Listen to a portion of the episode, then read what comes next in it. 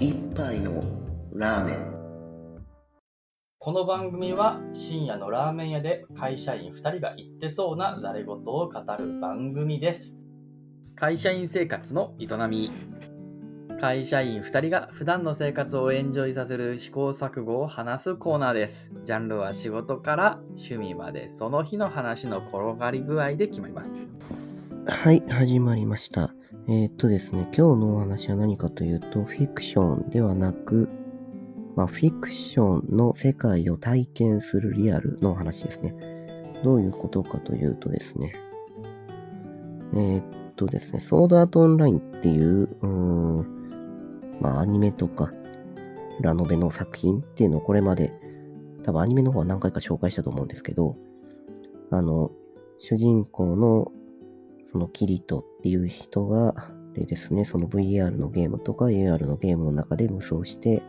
えーっと、女の子にチヤホヤされるっていう、まあ、すごい雑に言うとそういう感じの作品ですね。はい。で、えーっとですね、その作品の、うん中で出てくる、なんか塔を攻略するゲームみたいなのがあるんですけど、まあ、それになぞらえるような形で、えー新宿のタワーのところ、これ歌舞伎町にあるんですけど、その、実際にそのタワーの中で、えーっと、その攻略のゲームっていうのを楽しめる、そういうイベントをやってたんですね。はい。で、えー今回行ってきましたということの感想会ですね。で、えーこれゲーム自体がそうですね、もともと VR とか AR のものなので、えっ、と、作品の中で扱われているのが VR とか AR とか、そういったゲームを攻略するって話なんで、えー行く前はですね、その VR とか AR とか、そういったものを若干期待してはいたものの、まあ、どっちかっていうと、まあ、ゲーセンに近いような感じになってましたね。はい。で、まあ、ちょっといいとこと悪いとこそうですね、分けて話すると、まあ、ちょっと残念だったなっていうところから話するとですね、えーゲームの中身、元々のそのソードアートオンラインに合わせてやるんだとしたら、まあ、タイトルにあるソードアートオンラインなので、まあ、剣ですね。はい。まあ、剣撃のはずなんですけど、まあ、初めのゲームは確かに、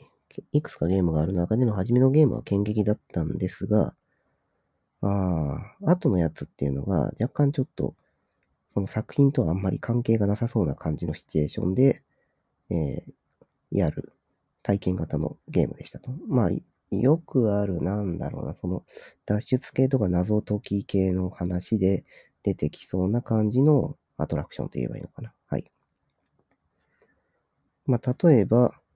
まあ、まさにその謎解きっていうか、まあ、壁のところにその、うーん、なんか暗号みたいなのが書いてあって、その暗号を解けみたいな話とか。で、あとは、これは謎解きっていうか、なんか体力、体力というか反射神経というか、えっ、と、弾を投げて、えーそのままその、シャ動く的を狙って当てるみたいな感じのものとか。はい。で、あとは、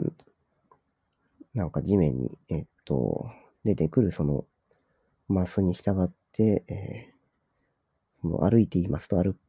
じゃダメなマスがあって、えー歩いていますのところをこうくぐり抜けたりとか。そういう感じのゲームなんですよね。で、ゲームの中身自体があちょっと残念だったっていうところもあるし、まあ、そもそもそのゲームが何を表してるのかっていうのがすごくわかりづらかったっていうところがありましたと。はい。まあ、すごいざっくり言うと、まあ一番ちょっとそうですね、残念なのはそこですね。まあ、もう一つちょっと残念だったのが、その世界観の作り方のところで、えーゲームの必然性みたいなのもなかったし、あとは自分がプレイヤーであるということはまあわかるんですけど、その立ち位置っていうのがよくわからないと。その体験してる人っていうのが、まあ、主人公たちとどういう関係性にあるのかとか、そういった背景の部分が全然なかったのがちょっと残念ですね。はい。で、まあ、ここまでボロクソに言うじゃんみたいな感じになっちゃってるんですけど、まあ、一方で、やっぱり金かけてるところもあって、えー良かったこともありますと。で、それは、まあ、さっきのゲームの内容のところとかは良くなかったんですけど、もう作り方自体が、あまあ AR、VR ではないんですけど、その狭い部屋の中、狭いって言っても結構広広め、もう普通のその 1K とかの家ぐらい、もうちょっとあるかな。はい。の広さのところの空間で、えー、まあ、プロジェクションマッピングって言えばいいのかな？なんか、その、うんと、プロジェクターからその、例えばさっきのその、進んでいますと進んじゃダメなマスとか、そういうのを演出するときに、あの、別になんか地面に物理的なマスがあるんじゃなくて、えー、投影するんですよね、映像。で、それで、えー、マスが動的に変わっていくとか、崩れていくとか、そういう表現がされてたりとか。まあ、あとはその、部屋のところの壁のところに、えー、投影することで、まあ、でっかいスクリーンに投影することで、まあ、さも目の前にキャラクターが話しかけてくるみたいな、そういう感じは味わえますね。っていうとこは良かったですね。はい。まあ、最初の剣撃にしても、その、自分の体をトラッキング、追跡する、うん、デバイスがあって、なんか例えば、剣を持ってるような形でこう手をヒュッと振ると、あその画面の中のキャラクターも一緒に手を振って、えー、剣を振って敵を倒すと。みたいな感じで。はい。っていう感じで、まあ、使ってるギミック自体は、まあまあ面白かったですというところですね。はい。で、あともう一つ良かったのが、その、歌舞伎町にあるところの、えー、タワーのその外観？外観っていうかその、えー、っと、なんていうのか、ゲームのはじ、ゲームを始める前の待合室みたいなとこあるんですけど、そのスペースが、なんかもうめちゃくちゃお金かけてそうな感じでしたね。はい。あの、ゲームが始まる前に、その3人組か2人組かなんですけど、そのそれぞれが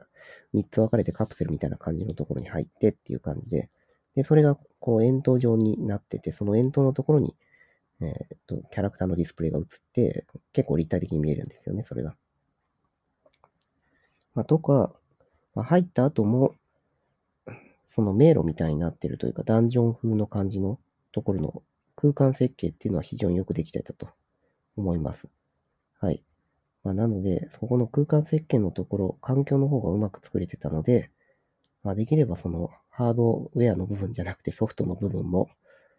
うん、もうちょっと没入感のあるような、ストーリー性のあるようなものを置いてくれてたら、きっと楽しいのになってたんだろうなっていう気はしますね。はい。っていう意味でちょっと惜し惜しいという風なあものになってました。まあ、ちなみにですね、その、うん、クエストは、あ1、2ヶ月くらい経ってるんですけど、まだ誰もクリアできてなくて、で、えー、1位を目指したい人とかは結構お金かけてやってるみたいですね。で、後でツイッターで調べたところ、あそのゲームを1回やるのは多分大体、うん、1人当たり大体1000円、2000円ぐらいかかってるんですね。しかも1人じゃ参加できない。確か。はい。2人か3人か、チームで行かないといけない。っていう状況で、なんか、これはわかんないですけど、50万円課金してる人とかもいる。まあ、でもまだ、あの、クリアできてない。誰もいないっていうぐらいに難易度が高い。で、その難易度が高い部分っていうのは、はい。